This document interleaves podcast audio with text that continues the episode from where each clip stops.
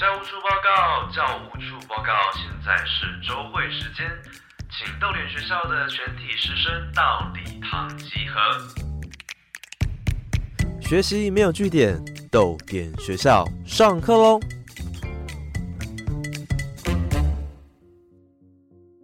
大家早安，欢迎来到逗点学校，我是教务主任廖静。学习没有据点，欢迎加入我们的行列。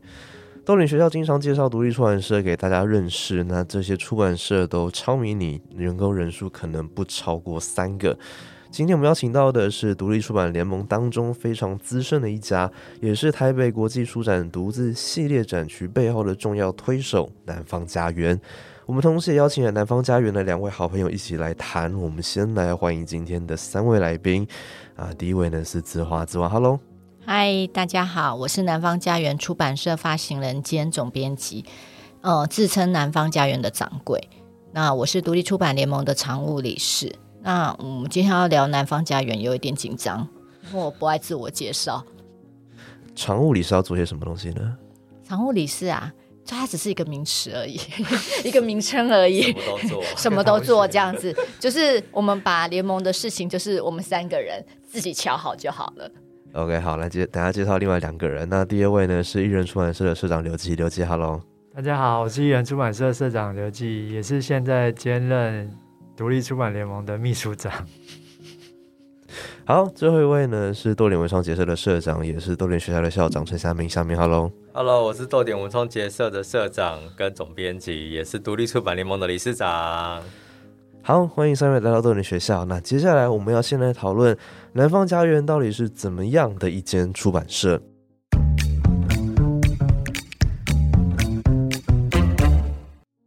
那今天来访的三位嘉宾，号称是独立出版联盟的三巨头。那你们合作应该多久了？十十几，十几年了，好，那今天呢，我们的主角是南方家园出版社的发行人刘子华。但我们先欢迎两位好朋友分享一下你们心目中的南方家园是怎么样的出版社。刘静，你心目中的南方家园是怎么样的出版社呢？就是一个很精致的出版社啊。就是一开始认识他的时候，就是以就是为他们的书籍设计经验，就他们很肯花钱在设计装帧上面，然后跟一般市面上的出版社的那个质感就完全不一样。好，那夏明呢？你跟子华是好朋友嘛？那你对南方家园这出版社的印象又是什么呢？也也是在封面上花了很多钱。这是他们一开始的厉害的地方。对，就是这个是一个构成深刻印象的先决条件。但后来其实我们认识更久之后，有一些呃除了工作之外的呃人生上面的互相扶持，所以我是觉得可能我们三个人呃不管是工作上或者是私底下都是很好的朋友。对，好两位提到南方家人，都是觉得哦，就是封面上很下重本吗。那那我 那我讲一下，内容上也很好。没有是先看表面，先看表面被吸引之后才看内容。嘛，你在书在书店当然是先看表面啊。好，来子华，我们听到了向明跟刘基对于你的出版社的印象了，那可以跟大家简介一下南方家园出版社的创办经过跟经营理念吗？因为南方家园的前身其实是一家网络评论媒体 Mass Edge 大众时代，然后那时候网络媒体到现在还是吧，它其实是一个烧钱的平台，那你只能靠微博的所谓的广告收益去做，也不能说打平吧，根本没有办法打平这样子。那其实。在我们有很多的深度的报道，那在因缘际会之下，就是我们在二零零六年刊登了白小红，就是卧底采访报道英国非法移民的一些生活。那因为这篇呃连载呢，这个连载后来在广州南方周末报它有转载，那我们在想说，为什么不要出成书？那所以有一些这样的一些。因缘际会、机缘之下，然后我们在想说，那我们就把这些好的作品做出版，所以才有南方家园出版社。其实有一点像现在的端传媒或者是报道者，其实他们有很多的深度报道，也开始找就是有资本出版这样。OK，那可以跟大家简介一下南方家园可能主要的书系，然后主要的出版品吗？嗯，我们希望南方家园就南方嘛，为什么叫南方？就南方光之源。我们希望大家都可以在这边找到一本让你眼眼睛一亮的书。那这个这个也包括我自己，因为从我自己在选书的里头，我也是希望可以找到一本打动自己的书，再推给读者。那我们有三个书系，一个是呃在线书系，就是文学类的，就是华文经华文类的，包括诗、散文、小说、报道文学、历史。那当然还有经典重译。那另外一个部分就是报道议题型的书系。那另外在另外一个部分就是大家比较熟悉的，对呃南方的印象就是拉美跟非洲的文学。那这个书系是属于呃以翻译作品为主。好，可以跟我们多聊聊出版社的 logo 吗？因为它是引用呃聂鲁达的一个诗集嘛。对，它就是猫眼嘛，就是引用练武达的诗集，有个 logo 就写 "I like for you to be still"，就是我比较喜欢你沉浸的样子，因为我们觉得阅读就是希望大家沉浸在一个呃阅读文本、享受文本的一个状态。南方在在选书上面，不管是哪一个类型的书，我们是希望以人文为本的关怀的角度去深耕我们的各种出版品，这样子，然后打造一个阅读的平台。OK，好，我们刚刚跟夏明跟刘基友问一下，他们对南方出版品的第一个印象就是呃设计装置很漂亮，但后来读了之后也发现内容也很扎实。那问一下夏明跟刘基，你们你们最喜欢的南方家园的出版品是什么呢？就是刚刚讲的内容，其实他们内容选材都很特别，所以那时候也是除了装帧之外，也是一个另外一个很吸引的地方。比如说他们。文学书会出，真的就是南方，比如说 赤道以南的非洲跟南美洲的书，文学书籍，那是在市面上很很难看到的。所以他们南方有很多书都给我非常深刻印象，像被切开的血管啊，是我了解南美洲历史的一个很重要的管道。然后还有一些非洲的文学书籍，在在市面上几乎没有其他出版社在做，但是就是从他们这边可以看到一些非洲的文学的情况。然后，另外他们有一些书是扣紧议题扣得很很紧的，像是那个《愤怒与希望》网络时代的那个社会运动，网络时代的社会运动，就是刚好扣紧那个前一阵子的社会呃世界各地的社会运动的兴起的过程。然后我也是透过这本书去了解哦，现在在网络时代的社会运动跟过去的社会运动有什么不一样。然后，另外白小红的系列啊，什么。隐形新产业啊，还有移移工啊，还有愤怒的白人这几本都是非常扣紧当代的议题。然后我也是透过这些书去了解，哦，真的有这些除了媒体不太会报道或者是不够深入的报道之外，也有这些书能够补充我们其他在这当代议题上的认识。所以我觉得他们的书对整个不只是南方，对整个呃全球化时代。世界各个角落发生的事情，都有一些独到的观点，可以在南方家人这边找到。那夏明呢？因为你跟子华是好朋友，所以我们来聊一下你们认识这几十年来有没有比较特别的回忆？特别回忆哦，最特别的应该就是每次去南方都可以吃冰吧，因为他的冰淇他的冰箱里面就是一定要放很多的冰淇淋，因为他们就是家园啊，就是要家的感觉，冰淇淋。你是用你都是用冰淇淋舒压，对不对？对，因为我们有时候去南，我们有时候去南方开会，然后他就会说，那不要喝饮料，就是要吃冰的就对了。所以我就觉得，哦，原来你真的是很爱吃冰的东西耶，就是子华。然后，呃，我们一起，我们可能也去过很多地方，就是不管是台湾各地或者是外国，然后。呃，我以前就听闻，就是有以前他就会讲说，他会在深夜的时候做运动，就是就是要要看着那个 Shakira 的音乐啊，然后跳舞或者什么的，然后，然后有一次我们就去大阪，就是去出差，我我们三个单位一起去这样，然后就真的我就看到他在在那个。民宿里面原地跑步啊，就觉得哇塞，天哪，太酷了吧！这就是我对子华很深刻印象，就是爱吃冰，然后爱在深夜运动。对，我是凌晨运动的人，我大概是凌晨三点运动的人。这太晚了。可是也那时候你才有才有自己的时间啊。因为你看，你三点运动到四点，然后你在一个小时的运动过程当中，你就可以把你的脑袋放空，哦，真的。所以你就睡觉的时候一躺下去，五秒钟秒睡。那子华听到呃夏明跟刘继刚对不管是南方家园还是你的看法有什么回应吗？你说刘继吗？刘继的回应就是：哎，今天都交给你了。其实其实你还蛮熟南方家园的、啊。呃，都当然啊，都都有关注彼此出版。我们三家应该都很熟吧？我们彼此的出版，对对啊，而且我们三家就是每次出了新书都互相交换的。对，嗯，好，OK，好，那我想听到这边同学应该有很多的想法吧？那我想南方家园也也成立这么久了，可能也可以到书柜检查一下，说不定你家有一两本南方家园出版社的书。那也欢迎你到豆点本及 IG 的图片下方留言，跟我们分享你读过哪一本南方家园的书籍。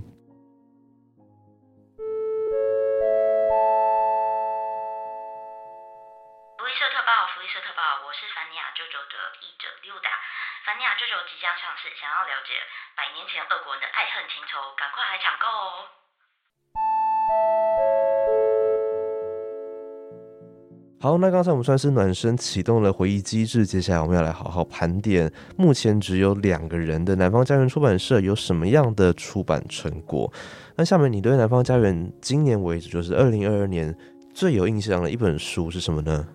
应该是一月份推出的《黑暗旅游》，因为这本书就是呃，它它表面上看起来就是很多个地方的文化知识整理，可是，在看的过程。可能是现在 Google 都很方便，所以我在看的时候，我就会立刻去 Google 那些地点或者是关键字，然后我就会查到非常多可怕的图片，很可怕的图片，或者是那种让我很难以接受的文化上的差异。所以我觉得《黑暗旅游》这一本书非常的印象深刻。像是什么样的文化差异？例如说，可能各地不同嘛，有一些地方它可能，尤其是死后。哦，这是例如说一些一些人，而一些地区，他可能呃葬礼结束之后，他会把那个亲族，就是到了特定的时间，就会把亲族呃呃帮他们穿上尸体，帮他穿上衣服，然后就是在陪他们玩啊、拍照啊，或是什么的，对。然后我就上网查，还真的就有人跟着，就是穿着衣服的尸体自拍的那些照片。啊，当然也有提到，里面也提到各个地方的一些幽灵灵异景点，像是日本的那个树海，哦，就是那个很多人会在那边呃自杀，然后就是反正就是我就边看那个书边 Google 图片，真的是非常的享受沉浸式体验。呃，我编辑 对我编辑的时候也是会去 Google 那些地方。那子华为什么会想要出版《黑暗旅游》呢？我觉得每个人都很喜欢听鬼故事，也喜欢去一些废墟或是一些呃恐怖的地方去一探究竟。可是呢，你害怕吗？哦，我超怕的。其实我跟你们讲，我超怕看鬼片的。对，可是我那时候看到这本书的时候，其实刚好在那几年前后，我有去欧洲旅游。那我有一年，二零一八年的时候到奥斯维辛集中营嘛。那其实。呃，在这本书里头也有提到一些是历史事件的的点的黑暗的点。那其实，在这个集中营里头，你可以看到很多当时候留下的皮箱、毛发、鞋子、眼镜等等。然后，它整个这些旧物的存在，代表着在那个时候的那些每个物件的主人的记忆。然后，我觉得那是一个呃，关于历史、跟灵魂、跟幽灵，跟我觉得是很沉重的一个感觉。然后后来在那一年，我也去波兰的人骨教堂，然后那是经历过黑死病跟呃胡斯战争死去的一个埋骨之地，大概有三四万人这样。然后那个教堂里头其实很阴森。那当然后来在隔一年，我有去柏林的一个叫柏林的 Underworld，它就是一个柏林的地下世界，它是讲一个二战时期的德国地下碉堡。它是一个，应该是说关于地底的黑暗遗迹吧。那因为我有这样的经验，我觉得其实呃，现在很多自由行，大家呃想要看什么，然后我觉得诶，《黑暗旅游》这本书其实它里头所介绍的景点，其实对于我们对于这种所谓的呃死亡啊、神秘仪器或者是这些危险、散发危险的这些地方，其实有莫名的吸引力，所以我才请人审书，然后就觉得，哎，对，这就是我想要的，然后就出了这本。那子华会觉得可能会有台湾版的黑暗旅游吗？哦，其实可以耶。其实，其实，其实我呃下半年吧，呃原本是九月底，可是可能到十月，呃我在高雄，就是跟高雄的一个就是哎那谁啊？那谁？那谁？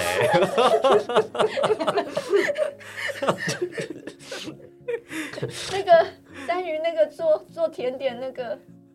哦，我想起来了，对不起，对不起。嗯，其实，在大概下半年九月、十月的时候吧，我那时候我其实有跟江州行聊到，呃呃，想要做一个黑暗料理跟阅读，就料理跟阅读的的一个一个计划。然后我们会用高雄，他说那时候小林村的事件，所以他可能会做一个暂时啊，他是跟我说可能做一个甜的一个咸的这样的一个关于小林村衍生出来的一个料理，然后跟这本书来做结合。所以其实呃，当然我们这本书出来的时候，有找了呃九位作者，就是写他们的黑暗旅游故事。然后我觉得，相信台湾大家看这本书，一定有很多哎，我也要讲。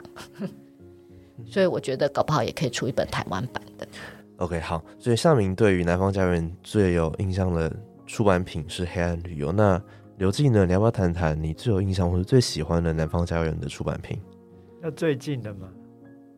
我我最最近印象最深刻的是去年刚出版的那个卡西与他的瓦斯店，嗯，嗯很棒那。本是华文创作，郝尼尔的创作，然后他写他的故事非常的精彩，然后有趣，而且非常的贴贴近土地啦。他就是写宜兰的他们家的，呃，他因为他的郝尼尔本身是开家里本来就是开瓦斯店的，然后他就写瓦斯师傅那一些人的故事，然后写的非常精彩有趣。那时候去年也得了很多 Open Book 的大奖嘛，然后去年我有参加一个那个文策院的选书，就推荐给国外的选书。好，他这本是大家所有评审一致无异议通过的一本好书，就是大家都觉得哇，读起来非常有趣、精彩，而且容易跟别人推荐，然后故事也很很很容易阅，不像一般文学作品可能很艰深啊，或者是高深或文学理念的什么东西东西，但是那个这本就是非常平易近人，是台湾难得很少见到啊、有趣又精彩，然后又平易近人的小说。听说未来也会改编成，也有机会改编成电视影集或者是之类的，因为它故事其实还真的蛮有趣的，而且一般人也不会太注意到哦，瓦斯师傅他们的生活是怎样，一般人根本不会。啊、你可能从小生活在有瓦斯师傅在你周遭环绕的社那个社会，但是他们现在越来越少了嘛，你可能也不会太注意到。然后这本书重新唤起了大家对于哦，原来那个有瓦斯桶年代的那运送瓦斯的那些人的一些年代的记忆。主要可以多讲讲，呃，卡西与他们的瓦斯店，还有他的作者郝尼尔吗？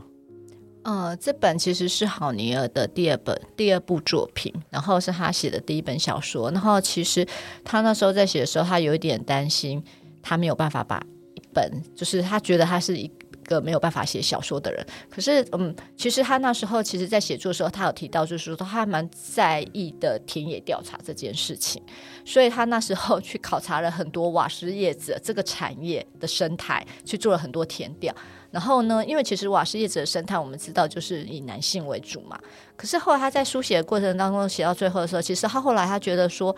诶，我不是在介绍瓦斯这个产业，其实我想要写的是一个故事。这个故事是贴近他的生活，所以他后来做了大幅度的修改，以及诶，他觉得说，诶，也可以从一个女性自身，因为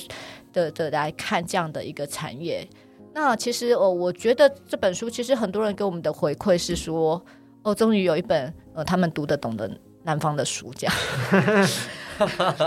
不会啊，南方很多书然后我那时候听到，书都可以的啊、然后我那时候听到哦，好啦，这是我们家印务讲的，这样，可见他印那么多本书，这样 一百多本书，他只看了这一本，然后他是真的把它读完了，然后我也觉得很开心，是因为我会觉得说，哦。他写的是很贴近生活的、很平易的，然后他的节奏感整个是很强。然后之前我听到有人跟我说，他就是小说界的八点档，所以他其实他的戏剧的严肃跟张力是够的。他就是那种让你翻一翻就会开始一直往下读的对啊那种书，对这种书已经很少见了。对，OK 好，那子华除了刚刚下面提到的黑暗旅游，还有刘基提到的卡西他们的瓦斯店，还有没有哪一些南方的出版品是你觉得一定要介绍给听众朋友的？刚刚刘基有提到拉丁美洲被切开的血管嘛？那这本书其实因为南方在做很多的拉美小说，那其实这本书其实是面对的所谓的拉丁美洲的拓殖的历史跟剥削的历史，他写下他的一个整个他这样的崎岖的历史。那作者是加莱亚诺，他是一个以拉丁美洲文化背景的经典之作。它它有两个部分，第一个部分就是地球的富有造成人类的贫穷，为什么呢？因为就是拉丁美洲它的原罪，它就是有很多的金银跟矿产，然后它这些东西造成了就殖民主的就殖民帝国就是对他们的掠夺。那第二部分就是发展是遇难者多于航行者的航航行，它就是讲。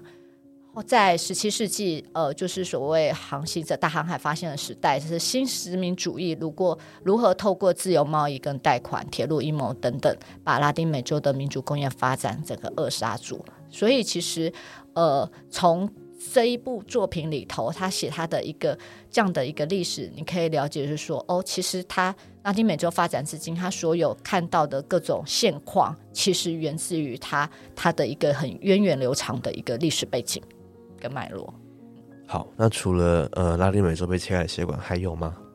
哦，另外一个我要讲一下恐怖老年性爱。哦，很好，我喜欢这一本，对，我觉得这本其实也算是对，就是南方比较特别的书。可是我那时候看到这本的时候，其实我真的好爱哦，因为我会觉得，我第一个想法是说，哎，为什么就是有一本书去讲去讲老年人的性爱，而不是讲老年人要该如何养生？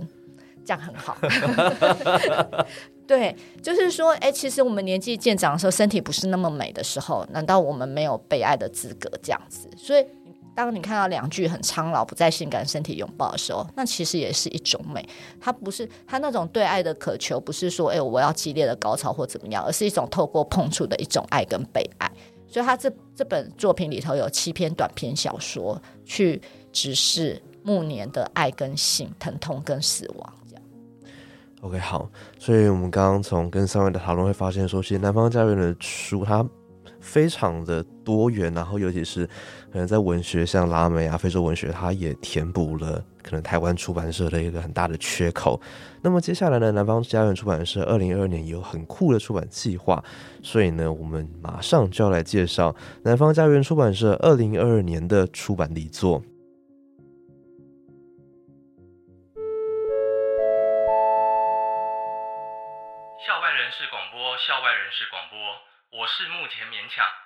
之前来豆点学校演讲的时候，丢了一本《重新计算中》这本漫画，这本真的很难看，请捡到的同学帮我送到教务处好吗？感谢。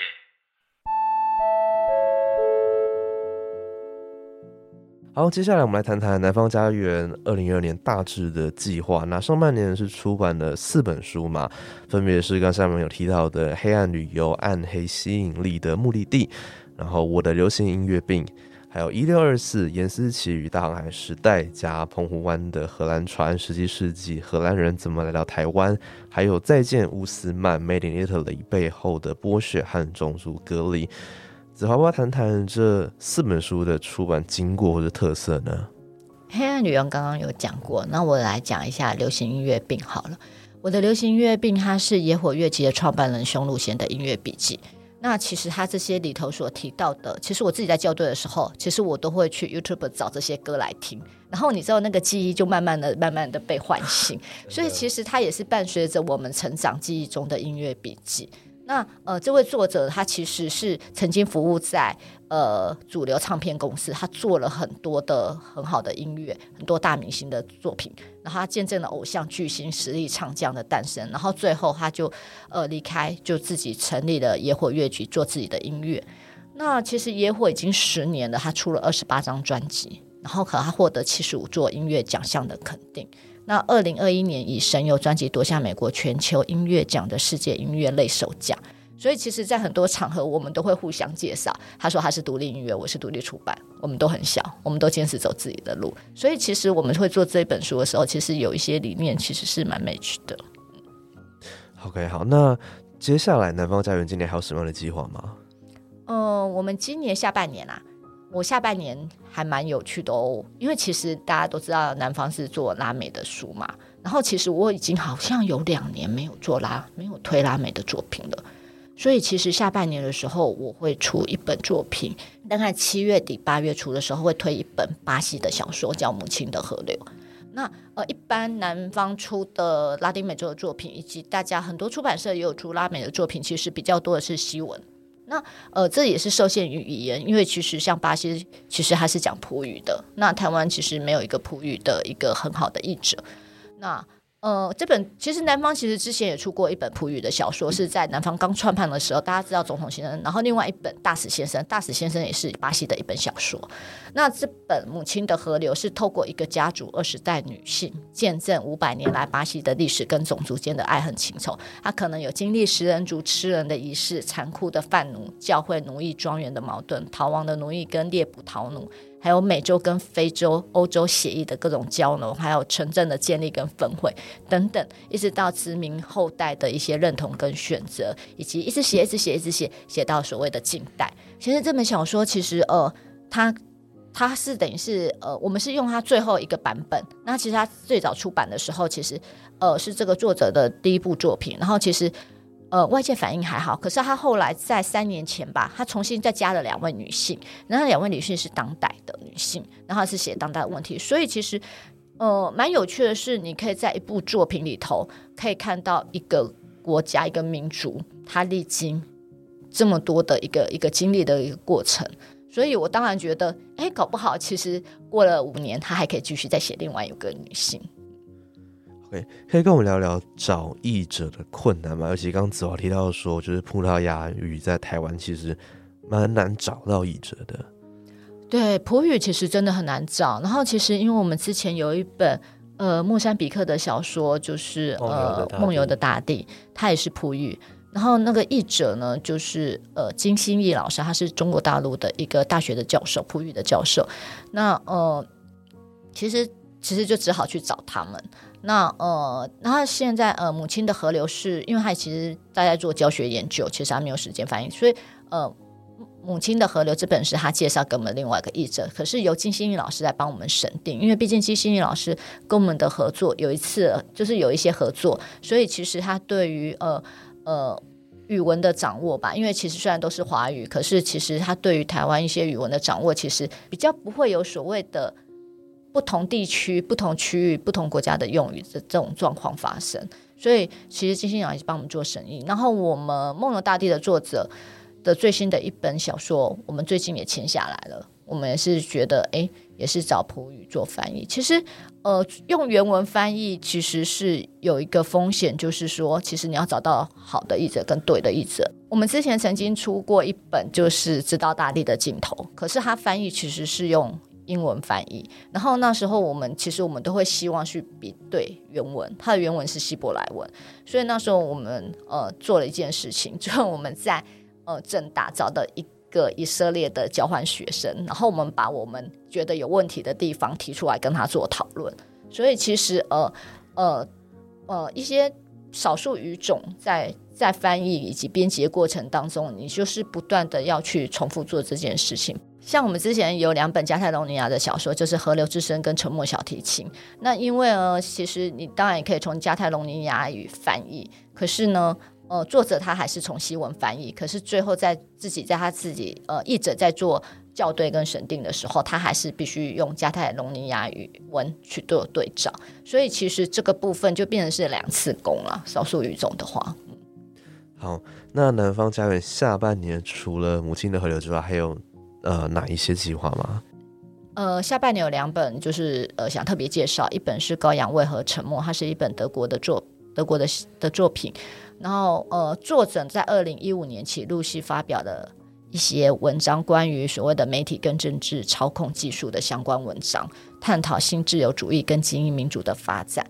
那民主跟自由主义已经发展超过百年，世界各地人民看似享有极高的自主性跟各种权利。然而，新自由主义跟精英民主却逐渐的侵蚀并扭曲社会的发展。所以这本书是针对民主概念跟社会现况的失望跟假象来做讨论。那这是一个比较呃议题类的书。它是报道新书系的，对，OK，那另外一本就是郝尼尔的散文集，书名叫《去你妈的世界》。去你妈的世界！去你妈的世界！对啊，这么愤怒，对，就是他其实这本书呃是散文集里头有三个主题，一个关于意识，一个关于心脏，一个关于肉身。那意识讲的是他孕期的变化，关于疼痛的掌握，或者是时而从旁观者的视角去捕捉孕期的自我，这样，然后审视内心如何走过这一遭。那心脏这个单元呢，就是瞄准那些能够让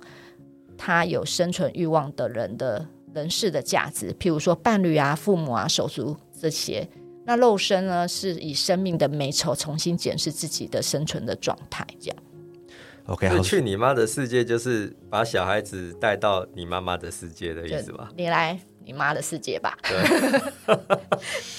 很厉害，很很棒的双关。对，好，是很值得期待的作品，就是《南方家人》接下来下半年会有的三部作品。